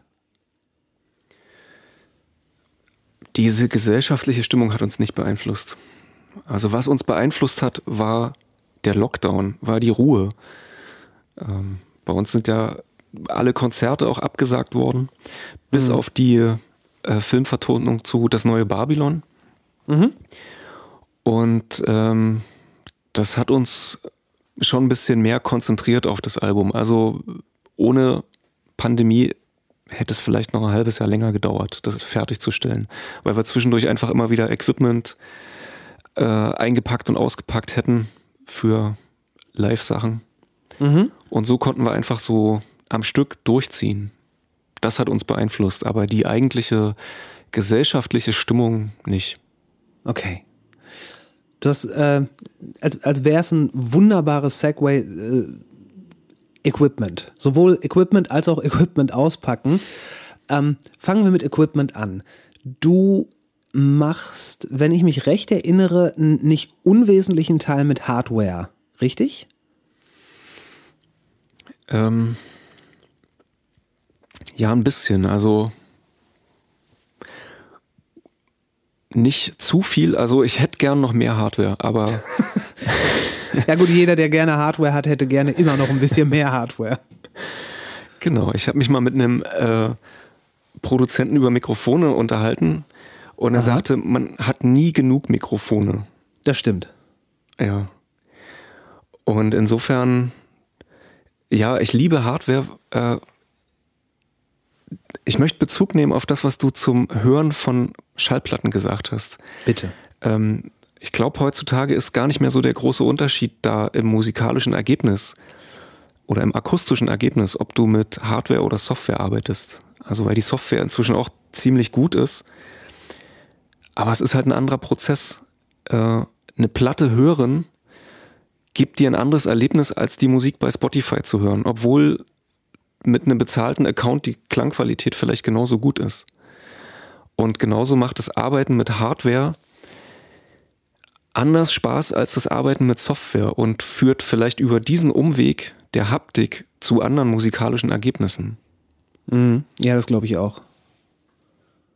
Das glaube ich auch. Allein wenn man, wenn man äh, vier Piano-Akkorde, die immer auf die Eins kommen, wenn man die ähm, in MIDI nachzeichnet, sodass das Software-Piano die dann, die dann wiedergibt, das, die, die, die Botschaft ist dieselbe, also die, oder die Daten sind dieselben, aber das, das Feeling, wenn man die einspielt, ist glaube ich, immer was anderes und ähm, wenn man darum dann einen Song konstruiert, dann ist das auch spür, vielleicht eher spürbar als hörbar.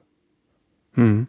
Was, was, was sind denn so deine, deine Hardware-Schätzchen? Was, ohne was, was rettest du als erstes, wenn der Proberaum äh, abgerissen wird zum Beispiel?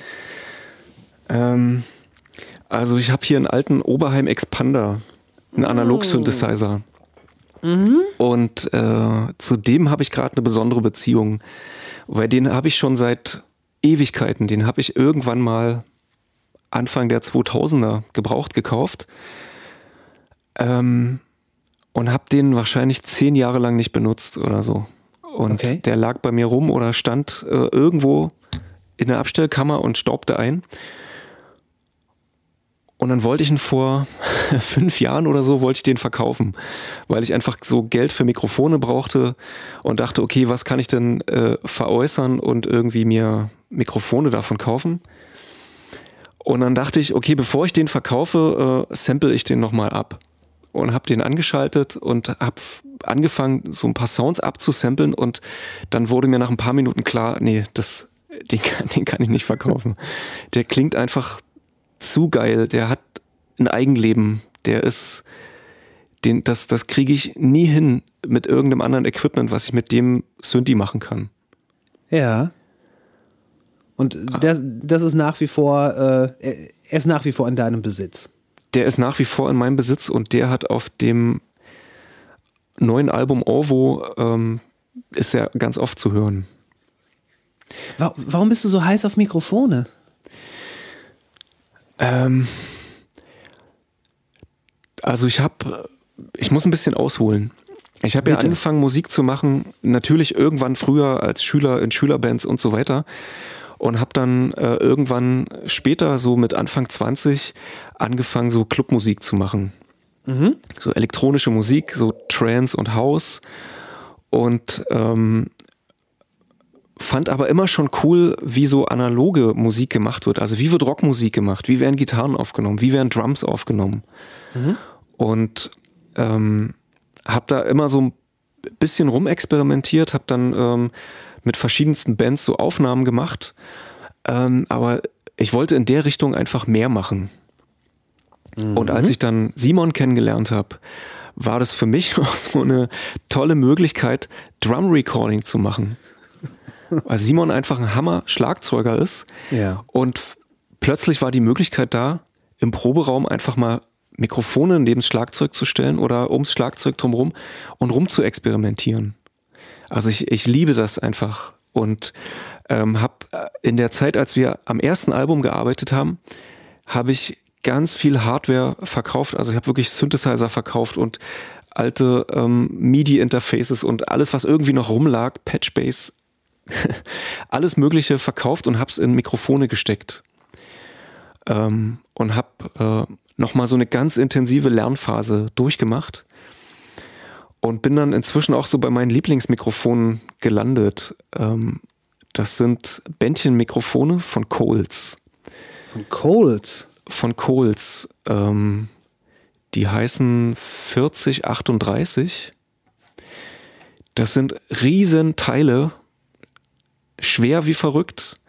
Und ich glaube, die werden seit den 50er Jahren unverändert weitergebaut. Ähm, das sind so, die werden auch manchmal so BBC-Mikrofone genannt. Okay. Ist das eine englische Firma? Die wurden erst von der BBC, glaube ich, selbst gebaut und jetzt von Coles äh, gebaut. Und das ist, glaube ich, eine englische Firma. Okay, habe ich, äh, hab ich noch nie gehört. Wo ich jetzt schon behaupten würde von mir, ich, ich kenne schon das eine oder andere Mikrofon. Also Bändchen, da fällt einem ein Reuer natürlich sofort ein. Die Coles kennst du vielleicht, wenn du die siehst, äh, weil die sind, äh, die sehen so seltsam aus. Also die, die sind absolut wiedererkennbar. Die sehen aus wie so ein Schuhanzieher oder so ein Schuhspanner. Was? Ja, also, oder wie so ein Bügeleisen, wie so ein kleines Bügeleisen sehen die aus. Sind auch so schwer. Und die, ähm, die klingen alles andere als HiFi. Die sind dumpf, die haben wenig Höhen, die haben einen unheimlichen boomy Bass. Aber wenn ich äh, die Mikrofone über Simons Schlagzeug hänge, habe ich unseren Sound und muss fast nichts mehr dran machen. Also wir sprechen hier von Overhead-Mikrofonie. Genau, Also zwei Mikrofone und dann bist du schon sehr weit vorne mit eurem Sound. Genau. Also unser Sound ist äh, auf dem zweiten Album noch mehr als auf dem ersten. Ähm, besteht der Drum-Sound fast nur aus Overheads. Also Simon ist äh, so ein guter Schlagzeuger, dass er als Drummer die Drums mischt. Also wenn die Snare zu laut ist, dann spielt er die einfach leiser. Ah, okay, Und so du das, andersrum. ja? Genau, Ja. also er mischt beim Spielen quasi schon die Drums. Ähm, und er hat unheimlich Ahnung äh, in Sachen Drum-Tuning. Also, wenn wir ins Studio gehen, dann experimentieren wir meistens erstmal einen ganzen Tag lang mit verschiedensten Snares, mit verschiedensten Fällen, mit verschiedensten Stimmungen. Ähm, und erst wenn das Drumset von alleine so klingt, dass es einrastet mit den anderen äh, Spuren, dann fangen wir an aufzunehmen. Und da ist Simon echt ein Genie. Also der, der, was der so allein durch Tuning rausholt, ist echt Wahnsinn. Und wenn das Schlagzeug in sich schon so klingt wie eine Platte aus den 60ern, dann brauchst du nicht mehr viel machen. Dann brauchst du nur noch Mikros aus den 60ern oder aus den 50ern drüber hängen, aufnehmen und dann, und dann äh, ist fertig. Dann brauchst du vielleicht noch eine kleine Stütze, um die Bassdrum noch ein bisschen hochzuziehen und vielleicht noch eine kleine Stütze an der Snare und das war's dann. Womit, äh, was hast du an der Bassdrum dran? Äh, meistens ein Großmembran-Kondensator. Wegen Okay. dem Nahbesprechungseffekt, weil du dadurch halt nochmal so richtig Fundament rausholst im Bassbereich. Zum Beispiel? Zum, sag mal, mach mal Name-Dropping. Äh, ein AKG C414, Ja, das, wo ich gerade quasi reinspreche. Genau, ich auch. Ja. Also das äh, funktioniert für mich super an der Bassdrum. Ähm, wenn ich die anderweitig verwende, die hänge ich auch gern mal an die Toms. Ähm, dann Die nehme ich, AKGs? ja, ja. Okay.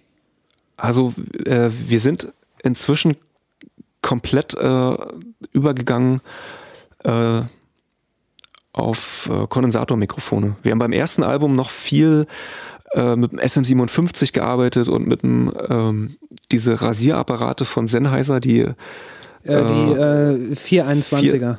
genau 421 und 441. Ja, wahrscheinlich am Right-Becken das 441. Ähm, nee, Rightbacken haben wir gar nicht separat abgenommen. Ah, okay.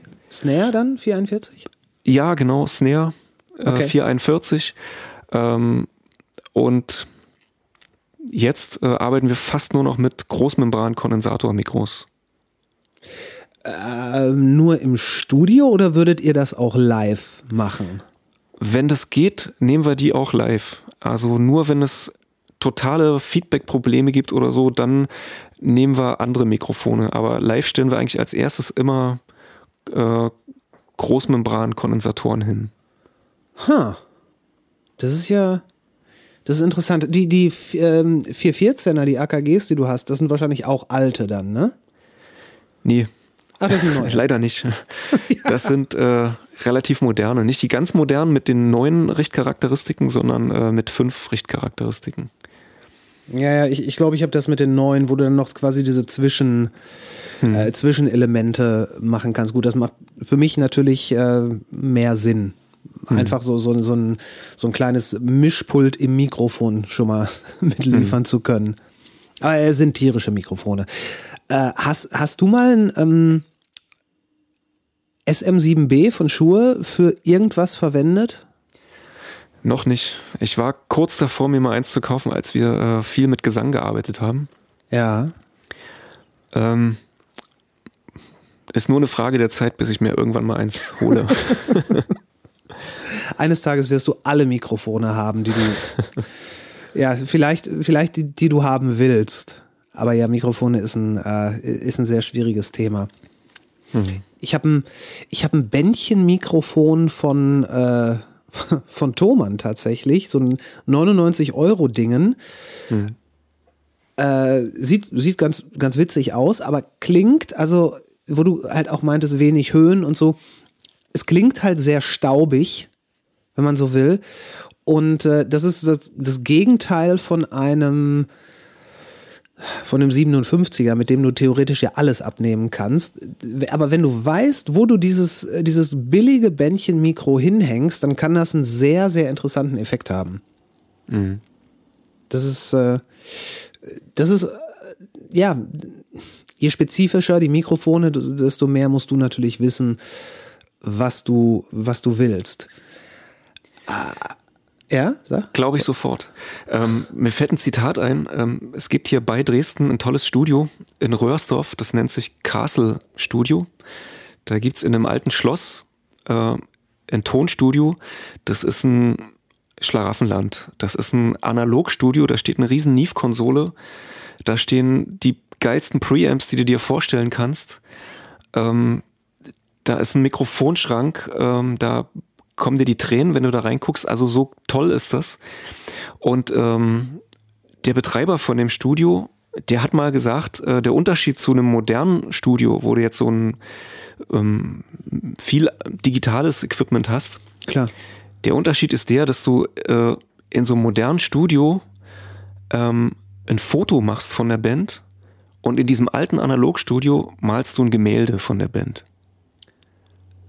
Ah. Und das finde ich sehr treffend. Gut, ja, guter Vergleich. Oh ja, Das trifft's und das äh, beinhaltet wirklich diese ganze Arbeitsweise mit diesem Oldschool-Equipment, das alles andere als perfekt und linear ist, aber äh, richtig eingesetzt ähm, ist da einfach so viel Seele drin. ja, du kannst was, du kannst was, was sehr eigenes damit schaffen, während digital halt äh, ja, fast eine klinische Abbildung des Ist-Zustandes ist. Genau. Boah, das mit dem Gemälde und dem Foto, das ist ein super Beispiel. Ist das, ich, ich, ich meine mich daran zu erinnern, dass mir jemand gesagt hat, The Castle Studio, ist das sowas, wo, ähm, wo, die, wo, wo es dann auch Räume gibt, wo die Musiker dran dann pennen können und so weiter, äh, so wie so eine, so eine Analogstudio, Jugendherberge? Genau. Du kannst da in dem Schloss übernachten als Ja, ja, ja, Band. Ähm, ja, ist, äh, ist ein Traum. Und ich glaube auch gar nicht, man, man muss gar nicht seine Seele verk äh, verkaufen, um da das machen zu können. Das ist dafür, was man kriegt, glaube ich, sogar noch relativ übersichtlich. Ich glaube schon. Also ich habe da schon mehrmals gearbeitet. Ähm, Oh, Und ja, das ist, ist bezahlbar. Also ich denke mal, wenn du irgendwo nach München in ein Studio gehst oder so, bezahlst du sicherlich äh, wesentlich mehr. Ja, ganz, ganz, ganz sicher. Und es ist äh, zum allem Überfluss, glaube ich, auch noch wirklich schön. Oder? Also so der, Ja. die Umgebung, dieses Schloss. Ich meine, ein Schloss, ist schön, das, das kann man Absolut. erwarten. Also du, du bist da halt auf dem Dorf. Du kannst da, also wenn du mal frische Luft brauchst, gehst du aus dem Studio raus und gehst einfach eine Stunde spazieren und äh, Triffst keine Seele. nee, da ist Ruhe, da ist Wald, da hast du große Wiesen.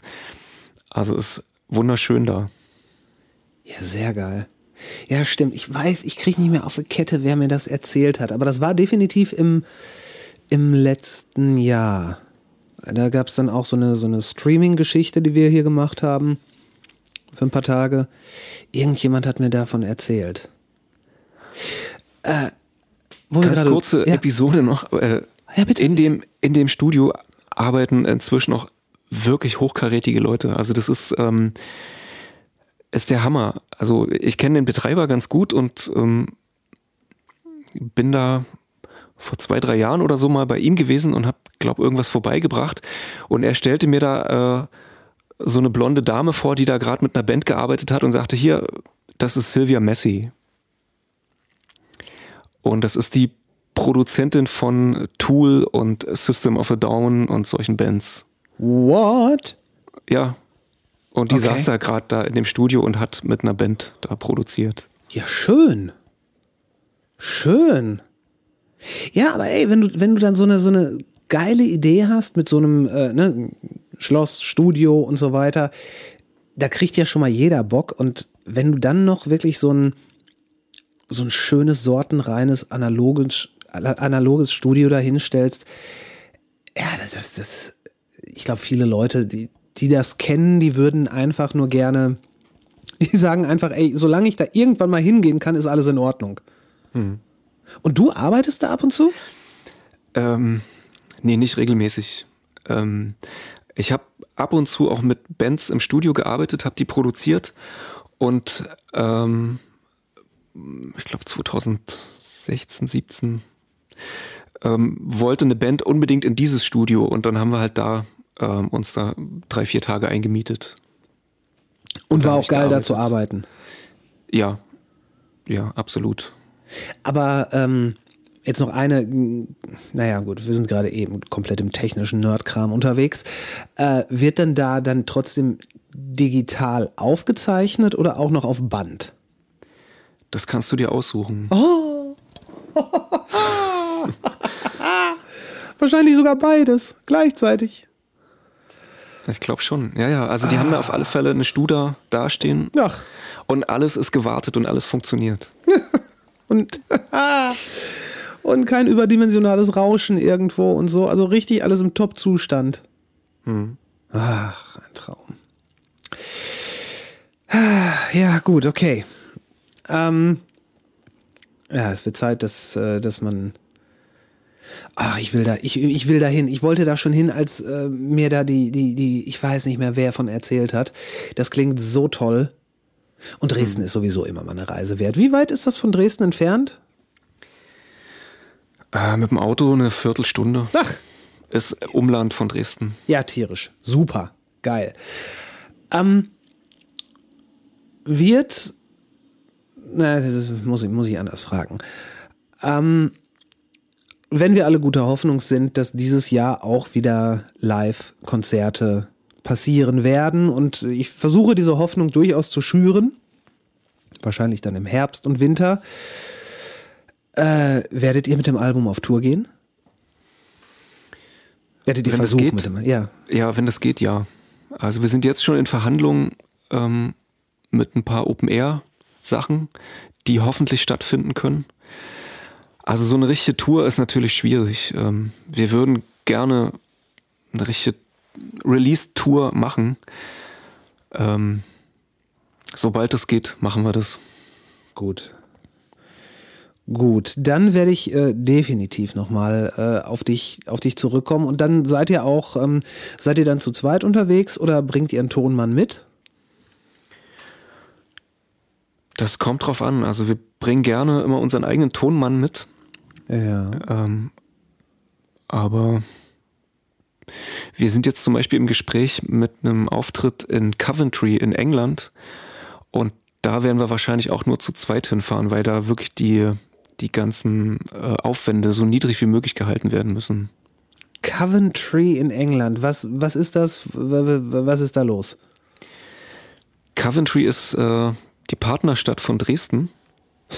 Du kennst ja bestimmt die Geschichte von Dresden. Äh, Das ist ja bombardiert worden kurz Ja. vor Ende des Zweiten Weltkrieges. Und ähm, das war halt ein Flieger aus Coventry. Ich hoffe, ich erzähle jetzt nichts Falsches. Ich bin auch nicht so sattelfest in Geschichte. Äh, Zumindest gab es nach dem Krieg äh, ein großes Bestreben, ähm, dieses ver zerrüttete Verhältnis irgendwie wieder in Ordnung zu bringen. Und da ist ähm, eine Städtepartnerschaft entstanden zwischen Coventry und Dresden. Und äh, dieses Jahr im Herbst ist da ein großes Festival geplant. Da sind ganz viele Bands aus Dresden eingeladen, ganz viele Künstler aus allen möglichen äh, Stilistiken, also auch äh, Künstler, die äh, aus der bildenden Kunst kommen. Und wir sind auch gefragt worden, ähm, ob wir da zum einen den Fuhrmann des Todes aufführen, zum anderen äh, auch ähm, mit anderen Bands Kollaborationen eingehen. Und das ist ähm, gerade alles im Gespräch und alles in Planung. Und solange uns jetzt äh, das Virus nicht einen Strich durch die Rechnung macht, wird es stattfinden. Ja, ich gucke ich guck gerade parallel, wo Coventry ist. Mein Gott, Coventry ist so zentral in England, wie es nur sein kann. Das ist ja unglaublich. Das ist ja der Mittelpunkt quasi. Zumindest von dem, von dem, von dem unteren Teil dann. Okay, ja, das, das wäre das wär ja tierisch. Wenn das, wenn das klappen könnte. W- Wäre, das, wäre das dann euer, äh, euer erster Gig in England? Ja. Ja. Ja. Gibt es für dieses Festival äh, irgendeinen Namen, dass man, dass man da äh, gucken kann, was, was da passiert? Ähm, ich guck mal in meinen Notizen. ich hab's jetzt nicht parat. Es gibt bestimmten Namen. Ja. Den habe ich aber gerade nicht auf der Pfanne. Äh, Ach tut ja. mir leid. Ach, kein Problem. Das ist, äh, ich werde es finden. Es Ähm, ist für, für November geplant. November 2021. ja, das wäre. Ich glaube, es, äh, es würde vielen Leuten großer Stein vom Herzen fallen, wenn man ah, vielleicht, wenn, man so im Sommer die ersten Festivals wieder äh, zumindest besuchen kann und dann, wenn es dann im Herbst wieder richtig losgeht, das ist, äh, es ist ja jetzt fast ein Jahr. Es ist fast, fast ein Jahr, dass der, dass der erste Lockdown kam. Mein letzter Gig war am 12. März. Ja. Und danach wurde es, äh, ja, danach wurde es dunkel. Alright, äh, mein lieber Ralf, ich äh, danke dir unglaublich für die Zeit. Ähm, wir müssen gleich auf jeden Fall noch über ein, zwei Sachen von der Vinyl sprechen, aber off the air. Ähm, euch kann man finden bei natürlich Bandcamp. Ihr habt eine eigene Website. Äh, ihr seid bei Instagram, glaube ich, auch Seit neuestem, ja. seit neuestem. Da, da werde ich die ganzen Links dann ähm, in die Shownotes packen. Äh, das, wie gesagt, ich, ich sag danke. Das letzte Wort äh, gebührt dem Gast. Äh, aber ich will auf jeden Fall noch an dieser Stelle einmal äh, Simon grüßen, der sich gedrückt hat. Aber er trotzdem unvergessen ist. Ich soll von Simon auch liebe Grüße ausrichten. Okay. Äh, ja, noch äh, fabulöse letzte Worte von deiner Seite. Ähm, nö, eigentlich nicht. Ich spreche lieber durch die Musik. Und danke, äh, dass wir hier quatschen konnten. Hat mir Spaß gemacht. Ach, das war super. Das war super. Das, äh, was weiß ich, vielleicht, vielleicht äh, sprechen wir nochmal, wenn ihr da in, äh, nach Coventry fahrt. Äh, wer weiß, was sich bis dahin noch alles tut. Und wir sind raus. Bevor ihr jetzt auscheckt, lasst mich noch drei, vier Sätze zum Album verlieren, denn ich hatte schon die Möglichkeit, Orvo zu hören. Natürlich auf Vinyl. Äh, vorweg, der Klang ist sehr, sehr gut. Warme Bässe, schöne staubige Drums und allgemein wirklich angenehm Retro oder Vintage, aber eben mit dem nötigen Druck, der eine moderne Produktion ausmacht. Das, äh, das Inside-Out-Spielen der B-Seite ist ein bisschen merkwürdig, funktioniert aber einwandfrei und na, klingt halt ziemlich gut. Die Tracks, die Songs, Instrumentals schweben in der Grauzone von kineastischer Weite und sublimen Jazz-Grooves und irgendwie haben die beiden es geschafft, trotz massivem Einsatz von Synthesizern das Ergebnis sehr, sehr organisch klingen zu lassen. Das ist ein Sound, der in amtlicher Lautstärke gespielt und na, ich spreche hier von Konzertdimensionen, den Hörer umfängt und äh, auch entführt. Ein absolut würdiger Nachfolger für das Debüt, welches ich natürlich immer noch als ein kleines bis mittelgroßes Meisterwerk betrachte. Ist definitiv eine Empfehlung, bekommt man über Bandcamp oder beim Plattenhändler eures Vertrauens. Hoffentlich. Äh, solltet ihr in Bochum unterwegs sein, schaut doch mal bei den Freunden von Discover rein. Da kann ich euch garantieren, dass ein kleines Kontingent vorhanden ist. Darüber hinaus, wenn euch der Podcast gefällt, freue ich mich über ein Abo, vielleicht eine Bewertung bei Apple Podcasts und ganz vielleicht ein bisschen Support über Steady. Die Links dazu findet ihr in den Show Notes. Aber hey, ihr macht das schon und äh, was immer ihr tut, macht's gut. Bis später.